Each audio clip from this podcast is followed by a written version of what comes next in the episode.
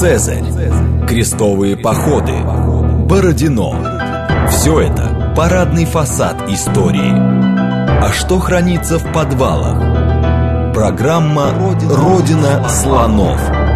То, о чем ученые обычно не рассказывают, потому что их не спрашивают. Программа предназначена для лиц старше 16 лет.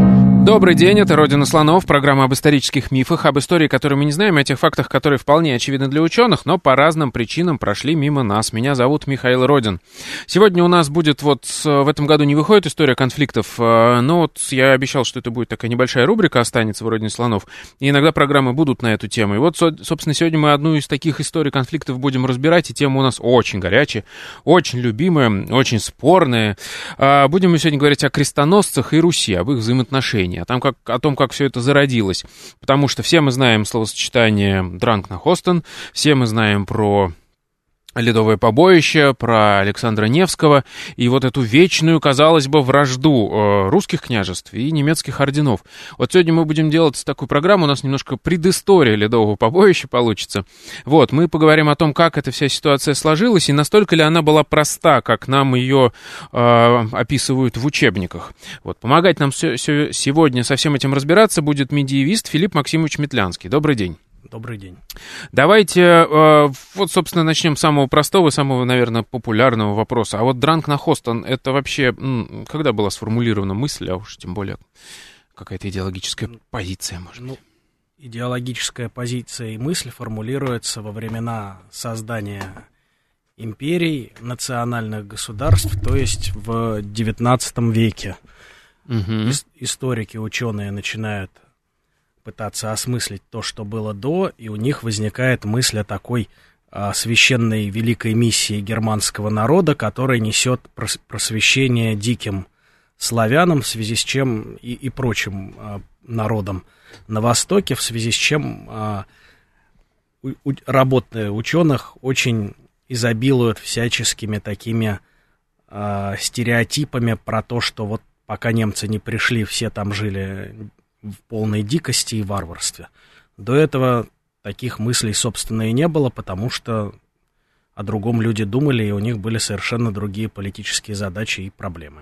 Хорошо, а вот э, современное представление, скажем так, об этом сюжете о начале, ну, там, 13 веке, грубо говоря, да, там, в конце 12 века, в этих взаимоотношениях между северо-западными э, русскими княжествами и рыцарскими орденами, когда оно сложилось, и вот когда вот этот стереотип сложился, который мы сегодня будем не то чтобы разрушать, но усложнять картинку будем, это точно. Ну, именно вот современный негативный стереотип, от которого начинают, во всяком случае, историки уже до, достаточно давно отошли – а, он сложился в, начале 20 века, потому что, например, если взять 19 век, тот же Соловьев, Карамзин в своих э, историях России писали о крестоносцах с огромной симпатией, потому что они выглядели более друзьями, нежели чем врагами по сравнению с теми же литовцами и прочими балтийскими племенами, которые нападали на границы Руси и разоряли их гораздо чаще, чем рыцари.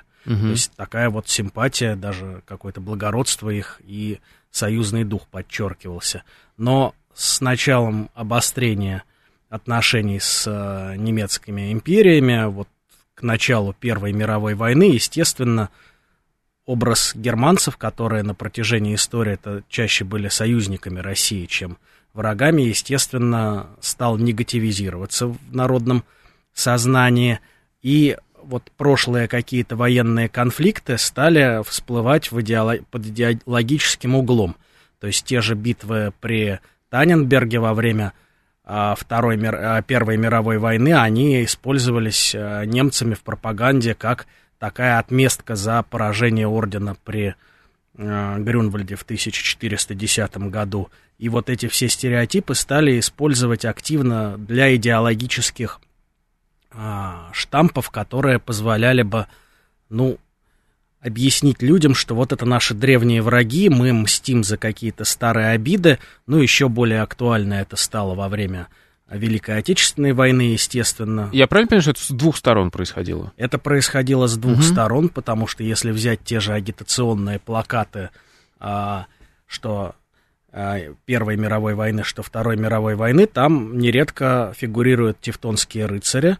Причем тут важно заметить, что государство Пруссия, которое является наследником государства Тевтонского ордена, этой темы избегало до XIX века. И вот этот немецкий крест в ее армии пресловутой появился – во время войн с Наполеоном, во время финального их этапа, когда как раз русские и прусские войска в Союзе против него воевали, и первыми кавалерами Железного Креста как раз были офицеры русской армии и офицеры прусской армии, поскольку угу. они воевали в одних соединениях под общим командованием. Угу. Но вот мировые войны, они несколько перевернули представление и негативизировали все Хорошо. А, ну и все мы знаем уже, да, естественно, нужно упомянуть э, Эйзенштейна, великий фильм.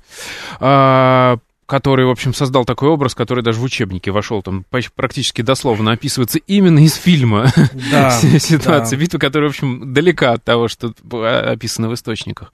Давайте а, к корням, что называется. Будем начинать разбираться в, в этой ситуации. А, какая была а, ситуация в конце XII века, в начале XIII?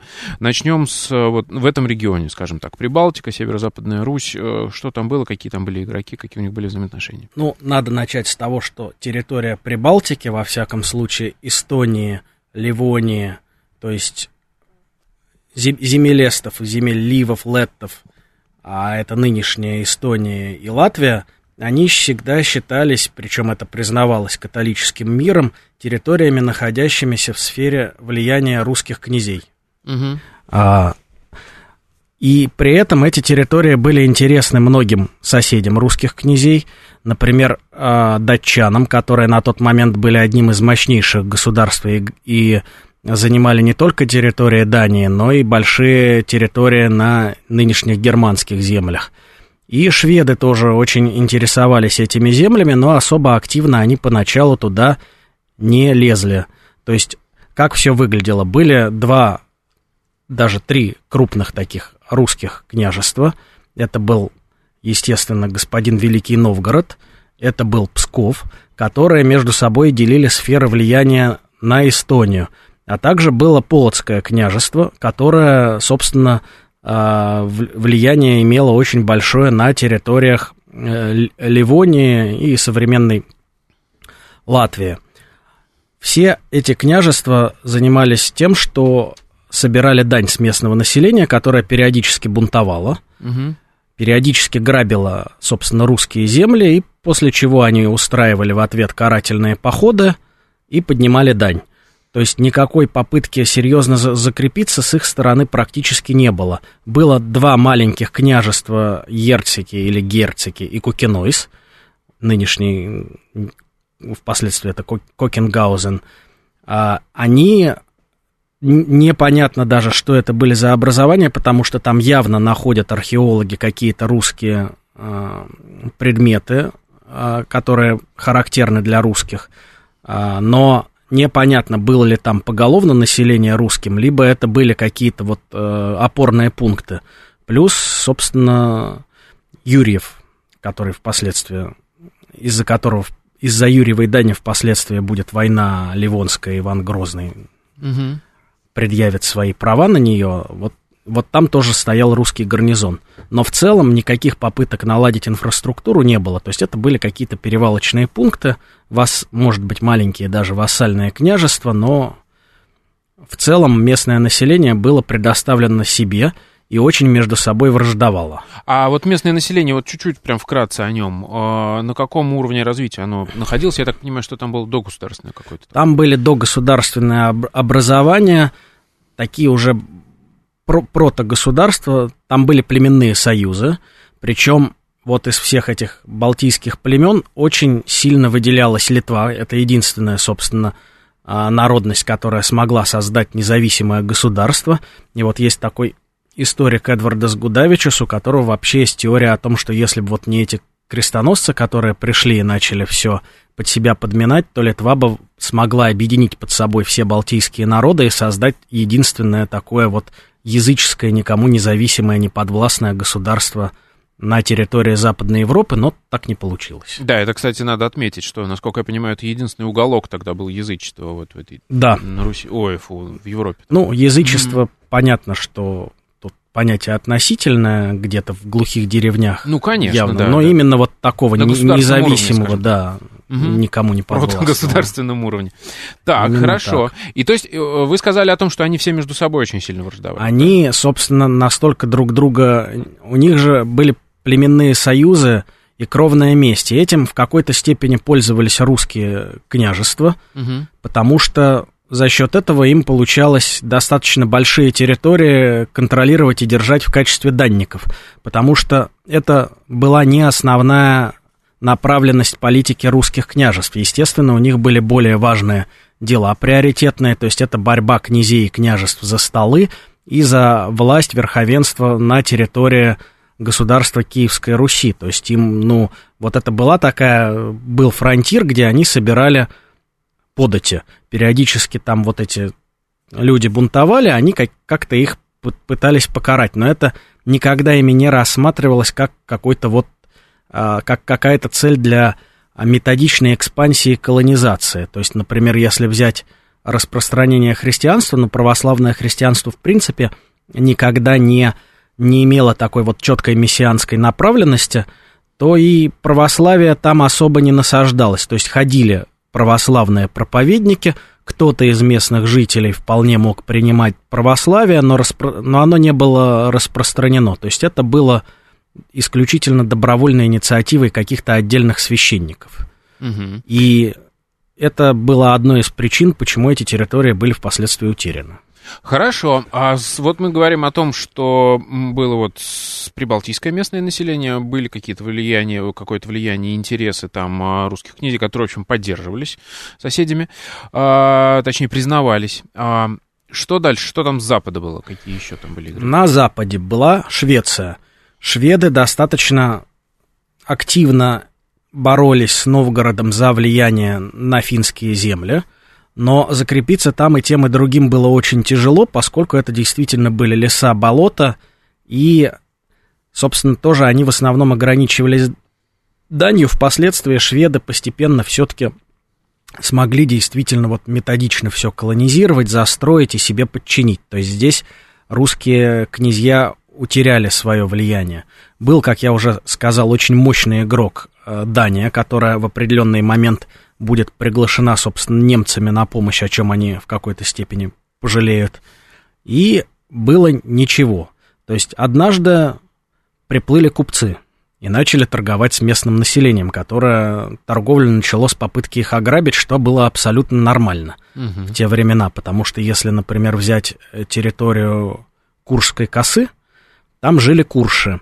Курши были очень агрессивным воинственным племенем, и если в средние века, темные века в какой-нибудь Англии молились о том, что спаси, Господи, нас от гнева норманов, то уже впоследствии скандинавы молились о том, чтобы их спасли от гнева куршей, потому что курши были очень очень-очень умелыми агрессивными пиратами. И победить их смогли с большим трудом и за счет хитрости использования природы последствия. Но курши доставляли большие проблемы всем. Мгм. И, собственно, прибыли купцы из Германии, их ограбить не получилось, но раз не получилось ограбить, то они начали торговать в устье Двины и основали там факторию. И туда же, в эту факторию, они пригна- пригласили священника Мейнарда, который начал пытаться проповедовать. И проповедовать у него получалось очень плохо, потому что, ну... Очень зач- упертые язычники были, за- да? да, очень упертые язычники были, но тут ему повезло, потому что на этих очень упертых язычников напали, собственно, литовские очень упертые язычники, и хорошенечко их разграбили, и те начали жаловаться соседям на то, что вот опять эти литовцы нас обижают, на что Мейнард им сказал, а давайте мы вас научим защищаться и построим вам крепость. Мгм. Язычники обрадовались, он, но он говорит, а тогда вы, но вы креститесь. Язычники, конечно, согласились и построили немцы замок Икскюль, Иксикола. Но после того, как они замок построили, их оттуда выгнали, и, поклоня... и хри- христианство принимать никто не стал. Мейнард пытался их всячески увещевать, у него ничего не получалось, он пытался как-то с ними бороться силой, но местными силами, а местные силы были очень малы. Но когда они согласились изначально принять христианство, он очень обрадовался и отправился в Бремен к епископу сообщить ему о том, что у него получается крестить местное население, и получил от него епископский сан. Ага. Собственно, с этого-то все и началось, потому что уже после его смерти следующий епископ Бертольд а, подошел более основательно к происходящему всему, поняв, что мирными уговорами никого крестить не получится, и сразу же пришел с армией. Набрал крестоносцев, он добился очень важного момента он добился того, что поход в, в эти земли с целью крестить язычников приравнивался к крестовому походу в Святую Землю. А это было очень-очень важно. До этого уже происходили подобные приравнивания, которые были сделаны, во-первых, для реконкисты, то есть для походов против мавров в Испании, и были, и были же походы крестовые на язычников палапских славян – Тут стоит немного отойти в сторону от наших прибалтийских mm-hmm. вопросов и вообще рассмотреть, ну, что такое крестовые походы. Да, юридически представление, что, что давало это? Представление христиан в первую очередь. То есть, ну, как-то у нас вот такое мнение, стереотип сложился, что вот крестоносцы такие злые захватчики, которые идут что-то захватывать и отнимать. Но в представлении крестоносцев все выглядело абсолютно иначе, потому что крестоносцы это те люди, которые, жертвуя какими-то своими интересами, идут защищать и спасать христианские святыни. И тут надо понять, что такое христианская святыня. Ну, с Иерусалимом все понятно. Действительно, Иерусалим был отторгнут от христианского мира, и крестоносцы пытались его вернуть. С Испанией, в общем, тоже понятно, потому что это были христианские земли, туда, туда пришли мавры, какие-то из соборов переосветили в мечети и их возвращают. То есть это не попытка захватить и отнять что-то, это попытка вернуть незаконно отнятое свое. А как же с крестовыми походами против язычников? Как, как, как они вообще могли легитимизироваться? А очень было простое логичное объяснение. Дело в том, что к язычникам ходили вот эти проповедники, которые очень часто ходили абсолютно, ну, не как-то не по чьему-то указанию, а по зову сердца. Но язычники на это реагировали по-разному, могли, например, на прутьях зажарить. И после этого получалось, что на эту землю, на этой земле умер какой-то святой человек, потому что он принял мученическую смерть. И эта земля автоматом начинала рассматриваться как святая земля для христиан, а на ней какие-то язычники находятся и творят свои дьявольские обряды. Естественно, нужно эту землю спасти, от них защитить. То есть тут еще была вот такая логика, и, собственно, за счет этого-то Я бы сказал, что это не логика, а провокация. И получили. Знаю, ну, провокация не провокация, а вот. В мыслях людей оно работало именно так. Дело в том, что в средние века в Западной Европе был очень важен момент справедливой и несправедливой войны. Да, и вот подобная война в их представлении была справедливой. То есть та война, в которой пролитая кровь не накладывает греха убийства, а является, наоборот, достойным деянием.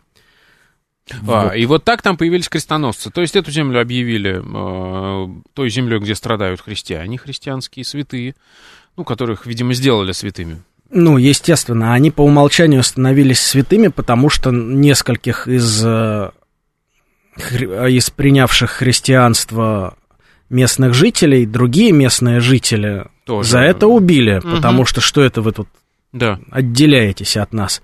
Таким образом, они стали врагами и при этом сделали убитых людей автоматически мучениками за веру, потому что убили-то их за веру, следовательно, да. они мученики, следовательно, они получают свою святость. Ну и так, собственно, туда попали рыцарские ордена, меченосцы. Рыцарские ордена появились там чуть позже. Ага. Был такой епископ Теодорих из Турайда. Это, собственно, было пос... да, после смерти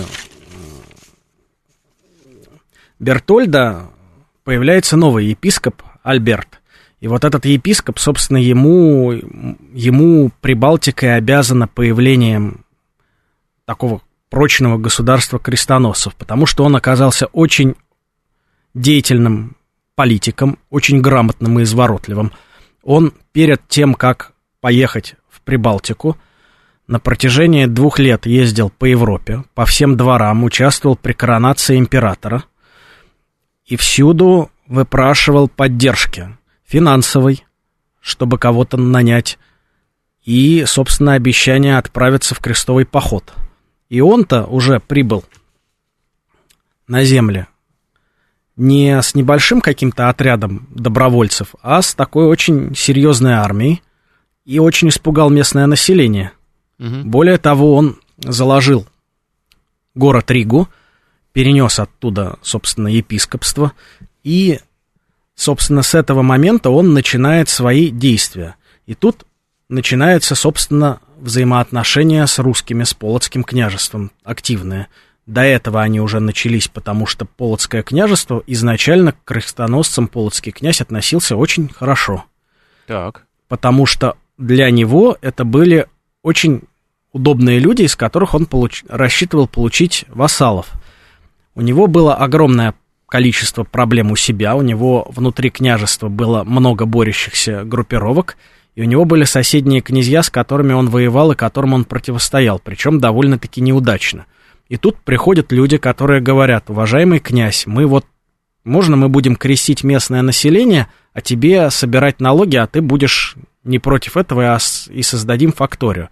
Так он только и обрадовался этому. То есть, получается, они а, как бы территориально не претендовали на эту землю, то есть не собирались там устраивать свое государство. Они хотели там организовать факторию, а, крестить их и каким-то образом наладить взаимоотношения с Полоцком, да? Нет, он рассчит, в его представлении это были те люди, которые пришли для того, чтобы создать свое государство, которое будет вассально ему. А, вот так. И угу. организовать инфраструктуру, на что у него просто не было сил. Угу. То есть, и, и более того, там была такая интересная сложность, которая, собственно, приведет к тому, что в итоге Полоцк все эти территории потеряет, что жителям Полоцка это, эти земли были абсолютно неинтересны, так как дань и весь выход с них получал непосредственно князь.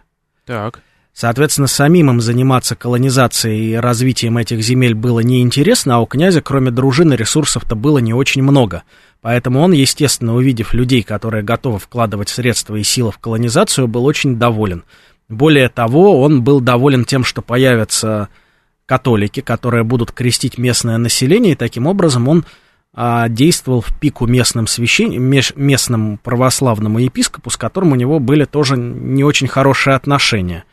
Православные священники не тратили, как я уже говорил, на это силы, вообще да. с большим скепсисом относились и поначалу, судя по всему, со злой усмешкой наблюдали за тем, как э, неудачу за неудачей терпят Мейнард и Бертольд. Но с приходом Альберта, конечно, все изменилось, потому что это был политик с большой буквы. Хорошо, как дальше развивались отношения между Полоцком и Альбертом? А, поначалу тоже неплохо, но чем больше Альберт укреплялся в регионе, развивал власть и захватывал влияние, тем меньше ему становилось интересно платить выход Полоцку. Более того, он очень внимательно следил за тем, что происходит в Полоцке, за тем, что происходит в Пскове и за тем, что происходит в Новгороде. Секунду, но выход он платил по, по Поначалу, да. Угу. И, собственно, конфликт... То есть, как и обещал. Да, конфликты начались, когда он посчитал себя достаточно укрепленным на этих территориях для того, чтобы выхода не платить. Угу. А поначалу он занимался тем, что подчинял местное население, а князь Полоцкий абсолютно спокойно смотрел на его военные действия против местных племен, потому что ему было все равно, как там он разбирается, кого он насильно крестит. Важно было то, что он вовремя приносил деньги. Собственно, больше да. ничего от него не требовалось. А как он уже это делает, это было совершенно ему неинтересно. А суть в том, что делал он это, организовывая мощную инфраструктуру. Он строил замки, укрепления, привлекал крестоносцев. Многие достаточно зажиточные рыцари полностью переселялись в эти земли и укреплялись со своими дружинами, то есть постепенно военная мощь нарастала, которая, конечно, была очень мала и ничтожна по сравнению с тем, что могло любое из соседних русских княжеств выставить, если бы захотело. Но очень грамотное политическое лавирование и удары вовремя они позволили постепенно расширять свои владения шаг за шагом. А я правильно понимаю, вот вы упомянули, что он следил за внутренней э, политической ситуацией внутри уже Руси, да, и это потом сыграло какую-то огромную, роль? Да, то есть он нашел тот момент, когда действительно э, может... Э, да, он старался бить именно вовремя. Угу. Это программа «Родина слонов». У нас сегодня в, го... в гостях Филипп Метлянский. Мы говорим о взаимоотношениях крестоносцах и Руси. Вернемся после новостей. Программа «Родина слонов». То, о чем ученые обычно не рассказывают, потому что их не спрашивают. Еще раз добрый день, это «Родина слонов», меня зовут Михаил Родин. В гостях у нас сегодня Филипп Максимович Метлянский. Мы говорим о взаимоотношениях крестоносцев и Руси. В первой части программы мы, собственно, выяснили, как они там появились и какой юридический, так скажем, назовем это казус, позволил, собственно, эти земли объявить э, землями а, приспособленными для крестовых походов, так я это назову. Вот, и а, мы понимаем, что большую роль а, в этом всем сыграл а, епископ Альберт, а, который был, судя по всему, очень ловким, хитрым политиком и вза взаимоотношения с Полоцком наладил, но вы упомянули, что у него было очень мало сил. Как он тогда умудрялся покорять местное прибалтийское население с небольшим количеством сил? Там, правда, ведь что-то как-то чуть ли не единицы рыцарей. Понятно, что каждый со свитой, но тем не менее. Он пользовался огромным количеством средств, в первую очередь разделением и властвованием. Он был дипломатом и помимо того, что он регулярно, то есть он практически раз в год отправлялся в Германию набирать новых крестоносцев, он окончательно получил от папы письменное подтверждение приравнивания крестов, походов к крестовым походам в Иерусалим. Он же был священником, причем высокого ранга, и это значит, что у него была знатная родня. И, естественно, она ему помогала, потому что за счет этого они могли продвигать какие-то интересы. Например, младшего брата он впоследствии женит на, кня... Кня... А... на князе свой... В общем, он, он за, за, заключит династический брак с а, псковскими а, князьями, mm-hmm. например. Это один момент. То есть он вел внешнюю политику с христианскими землями, причем он в определенные моменты датчан пригласит. С другой стороны, он вел очень грамотную внутреннюю политику, потому что он всячески стра- пользовался враждой между местными племенами, которые друг друга не любили гораздо более сильно, чем каких-то пришлых крестоносцев. У них с ними не было, между ними не было столетий кровной вражды. Это были, ну, просто какие-то пришедшие люди, с которыми можно было договориться. Некоторые из а, местных нобелей вполне себе инкорпори... инкорпорировались в знать, впоследствии став представителями местных знатных родов. То есть и... они приняли уже по-настоящему христианство, да, влились Да, там да, и они, они, многие понимали, что это выгодно. То есть они видели за пришедшими силу, они понимали, что они, не они, не, как покажет вскоре а, история, не русские не в состоянии нормально захватить их замков. Угу. Они видели очень мощное местами превосходство в вооружении европейцев, а именно вот в умении штурмовать и в умении оборонять крепости за счет арбалетов, которых, которые действительно показали себя очень неплохо в этих конфликтах. И при этом они получали возможность грабить и мстить жестоко своим соседям. Потому что как только кто-то христианизировался, они становились, они, конечно, должны были платить какую-то фиксированную дань, но им налаживали инфраструктуру, их защищали, и можно было прийти и пограбить соседей. То есть всегда очень крупная часть войск крестоносцев состояли из местного населения, которое с удовольствием присоединялись. Причем часто к ним присоединялись соседние языческие племена, которые еще не принимали христианство, просто имея возможность кого-то пограбить. И он этим пользовался. Так, хорошо. Мы сейчас говорим об удивительных для меня, во всяком случае, временах. Я, правда, не знал о том, что в какой-то момент вот это крестоносное государство платило дань Полоцку. А, но, насколько я понимаю, в какой-то момент а, э, все это закончилось, да, и Полоцк все упустил. Да, Полоцк все упустил, потому что, собственно, все шло в первую очередь из-за торговли. Дело в том, что Получилось так, что Рига закрывала устье Двины, и за счет этого через нее проходили все товары. И когда она усиливала свое влияние вокруг Двины, естественно, купцы ездили и в Полоцк, и за счет этого была очень хорошая разведка.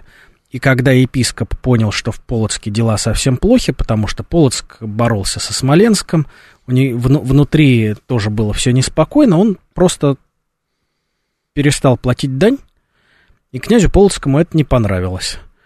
Но князь Полоцкий не нашел нормальной поддержки у палачан, поскольку им это было не так интересно. Вот твое дело, иди со своей дружиной и воюй. Mm. А с местным населением как-то все время ему не, не получалось удачно координировать действия, то есть где-то ему даже получалось что-то разорить, что-то сжечь, но тотального успеха не было.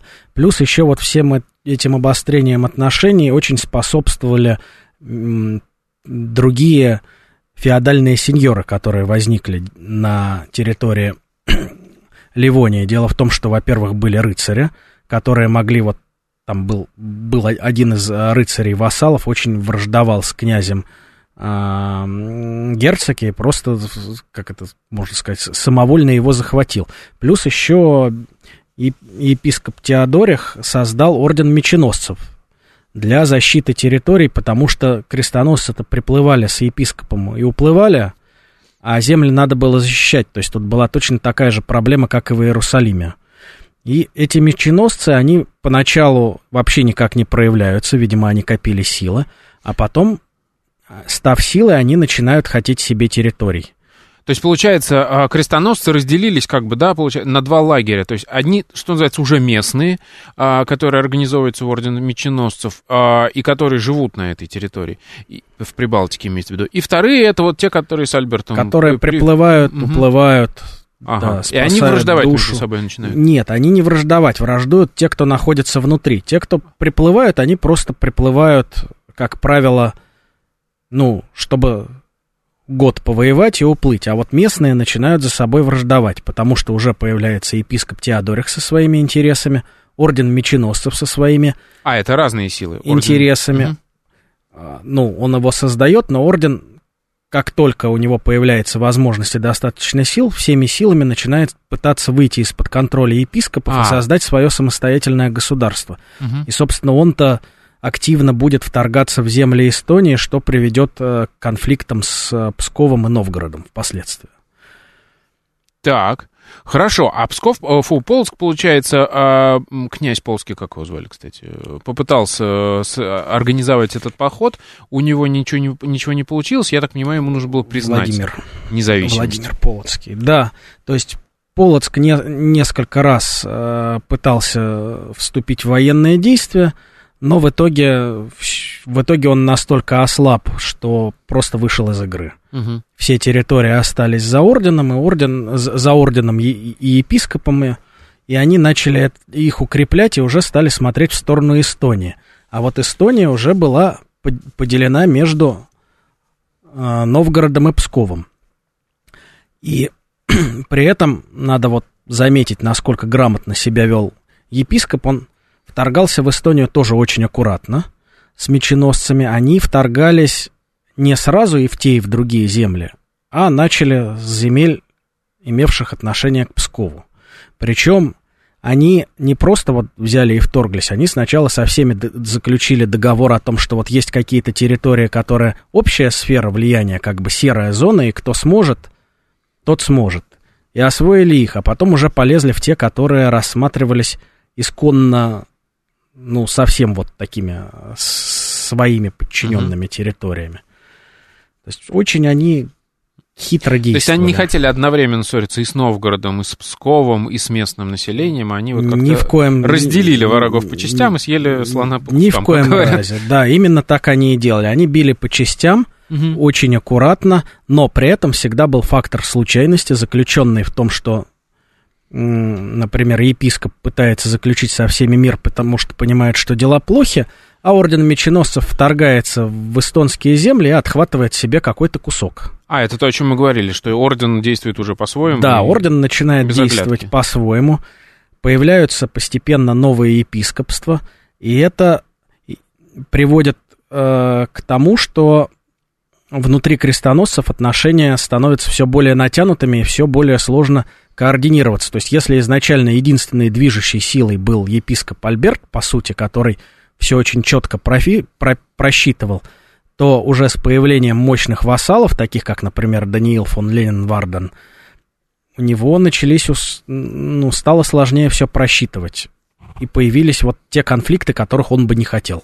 А конфликты это перерастали в вооруженную стадию? Конечно или... же, в нее-то они и перерастали. То есть внутри э, крестоносного движения уже начались да, вот такие такие это, это, это произойдет чуть позже, но дойдет до этого. Например, очень интересный будет момент с убийством первого магистра брата Винна, который был убит одним из братьев-рыцарей, и, по словам хрониста, его одержим, он был одержим бесом, и бес его попутал и так далее. Но есть такие подозрения, что на самом деле вот этот первый магистр Винны, он был епископским человеком и пытался вести политику исключительно вот такого подчиненного характера по отношению к епископу. А орден разросся, и были те, кто считали, что ну, мы уже сами, сами можем как-то действовать. И его просто на нашли кого-то самого такого недовольного, его за это наказали, но орден стал вести более независимую политику, тем не менее. Хорошо, а во всей этой э, внутренней политике, внутриорденской, э, русские князья как-то участвовали? Я имею в виду, насколько я понимаю, у них уже и родственные связи там появились, там же регион-то не очень большой. Во внутриорденской русские князья участвовали, например, ну то есть вот какая, как выглядит история с Псковом. Орден вторгается и епископ в земли Эстонии, начинают их колонизировать, и Псков пытается этому противостоять, а потом заключает брачный союз, после чего Псков становится союзником крестоносцев, и очень часто они совместно совершают на местных язычников походы. Но в определенный момент эстонцам удачно получается захватить одну крепость, они по этому поводу очень воспрянут духом, и начинают массовое восстание против ордена и епископа, после чего, вернее, против скорее ордена, потому что епископ земель практически не, не имел. Епископ говорит ордену, я вам помогу, но вы мне за это будете должны часть земель. То есть там уже не было никакой вот этой об, общей такой вот дружбы, любви. Шел угу. чистый торг за территорию.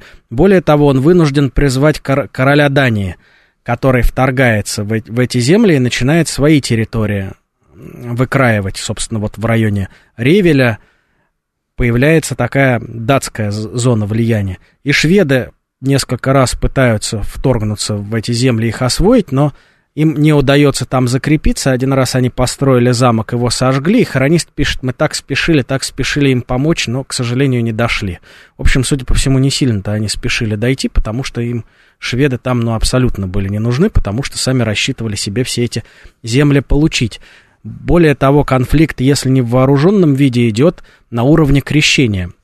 Потому что священники-проповедники католические могли, например, датские покрестить местное население – прийти э, проповедники, епископы или ордена и перекрестить их обратно, ну, и сказать, что а эти не крестили или крестили плохо, угу. не говоря уже о том, что русское крещение тоже, опять же, перекрещивали.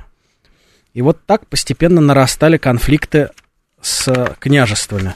Более того, еще э, Полоцкому князю, когда он, собственно, сказал, что «А чего вы мне налоги-то не платите, что за безобразие. Ему во время очередного перемирия епископ обвинял в, вин, э, при, в качестве одного из обвинений, привел то, что ты о душах-то не заботишься, тебе лишь бы законы, э, налоги собирать, а мы вот, смотри, крепости построили, в которые, естественно, местное население не пускали, потому что оно гарнизон бы перерезало. Ну, конечно. Ага. А, и Церкви им построили, и крестим, и вообще заботимся-то в первую очередь мы о душах, а ты все о деньгах, о деньгах. Ну, какие тебе деньги? Это уже наша, наша, как это сказать, э, зона интересов. Ничего ты не получишь.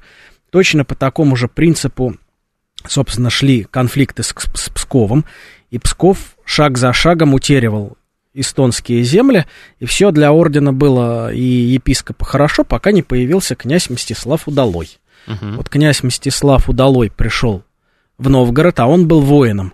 Сейчас, И- секунду, а тут вот, мне кажется, вот как раз именно, когда мы говорим про конкретного князя, нужно вот этот еще момент проговорить, обсудить. Там же, насколько я понимаю, все еще усложняло то, что Псков и Новгород — это сложные территории, и на территории этих двух князе- э, княжеств боролись за собой разные княжеские э, роды, э, роды, дома. Да. Суздальская, Смоленская, и вот они там постоянно... Они И- приглашали их, Да. выгоняли. Вот, например, князь Владимир, который заключит э, брачный союз с э, епископом, это, собственно, первый как бы не- независимый князь, посаженный на Псковский э, престол. И Псков был очень большим фрондером во всей этой истории.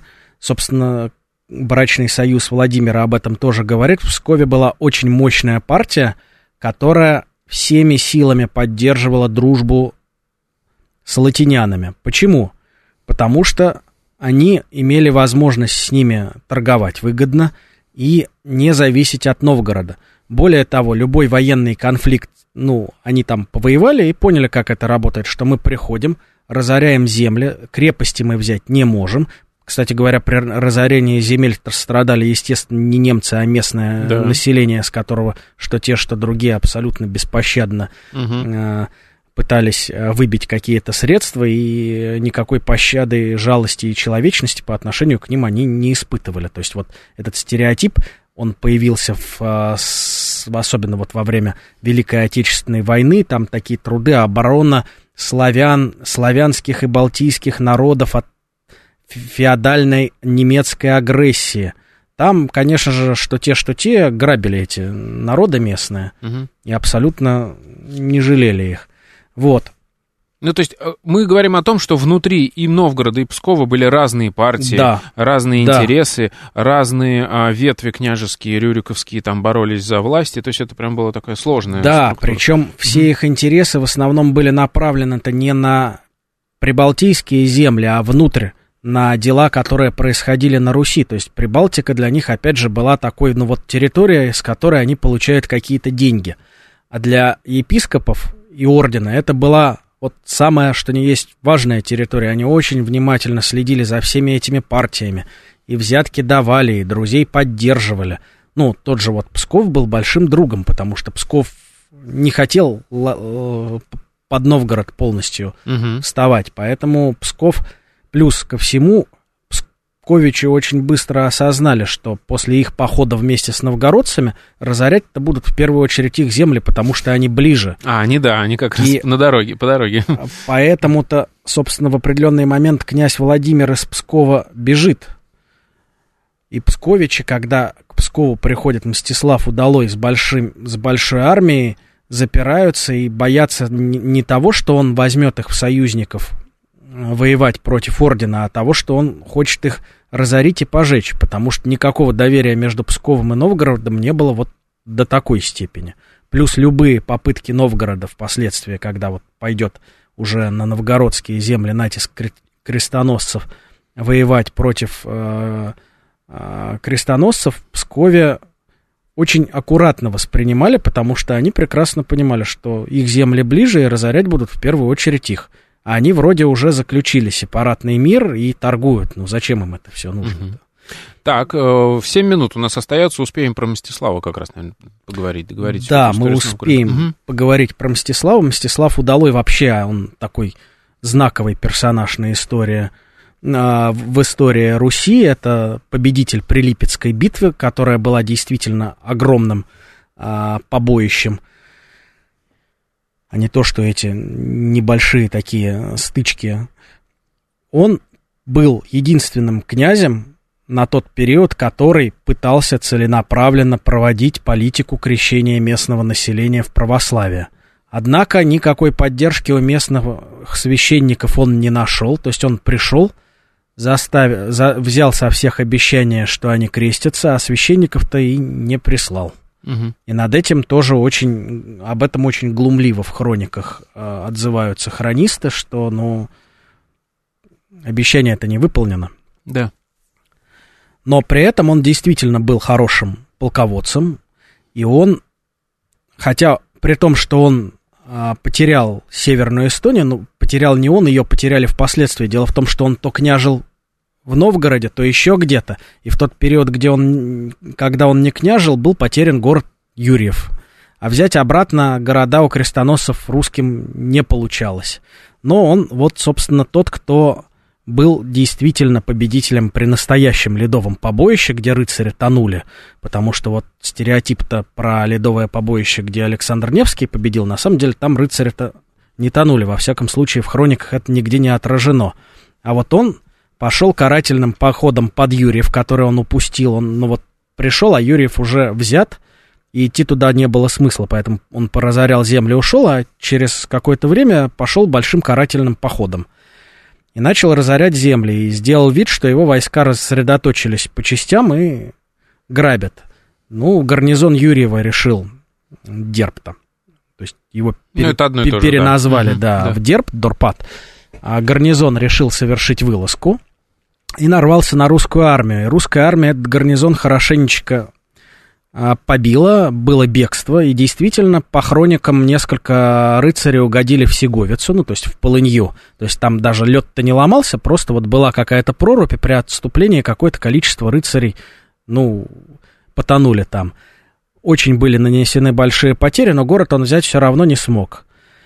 Ну и тут еще маленький... И тут надо упомянуть, да. да, о том, что когда писала житие Александра Невского, этот эпизод, ну, красивый Красивый история, эпизод, он просто, его просто туда пер, был переосмыслен и вставлен, да. Угу.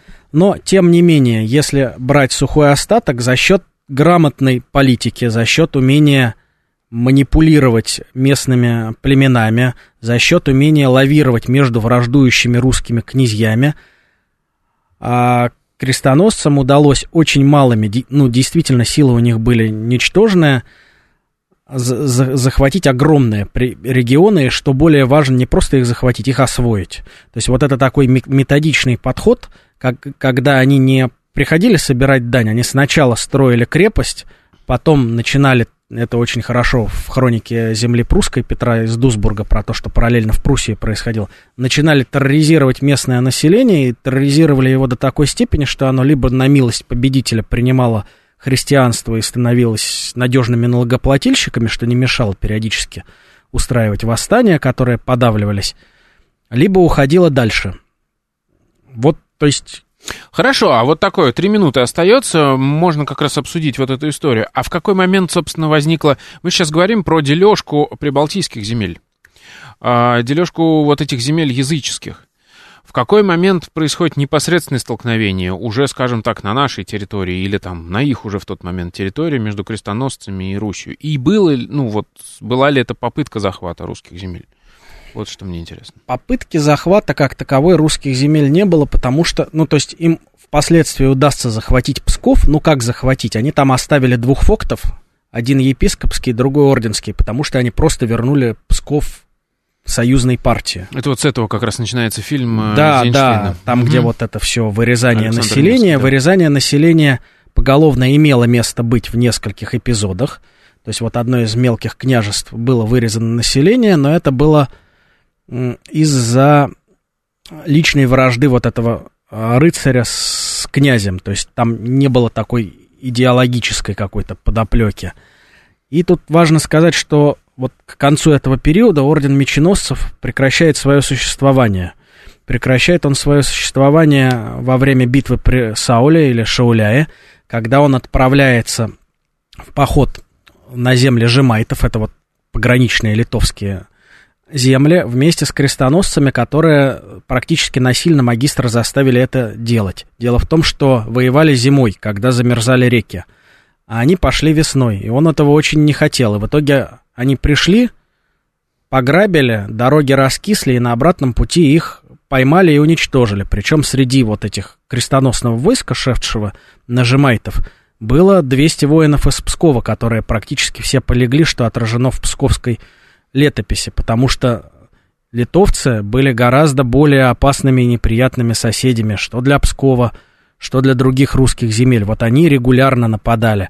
А с орденом, да, были какие-то стычки и с орденами, и с епископами, и, э, и с русскими, и на их территориях, и на других, но по количеству убитых, по количеству потерь, это было, ну, ни в какое сравнение не шло, потому что с литовцами были гораздо больше проблемы, чем ну, с насколько я помню, даже в самом том захвате Пскова, который упомянут э, у Эйзенштейна, а там же гораздо сложнее ситуация, потому что там было захватывал Псков э, совместное а, русское крестоносное войско, потому что там часть тоже этих псковичей, э, точнее, один из наших князей переметнулся туда. Ну, к, собственно, к вот речь о немцам. потомках Владимира Полоцкого. Да, да. То есть, нет, там было как, там Псковичи пошли в набег пограбить земли ордена, да. там как раз вы, выгнали его потомка.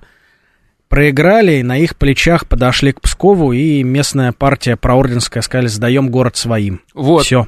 В общем, очень сложная история взаимоотношений крестоносцев и Руси. Разбираться в этом можно много. Сюжетов там тьма просто. Может быть, когда-нибудь продолжим. Спасибо большое. У нас в гостях был Филипп Петлянский. Это была программа «Родина слонов». Меня зовут Михаил Родин. До завтра. Пока.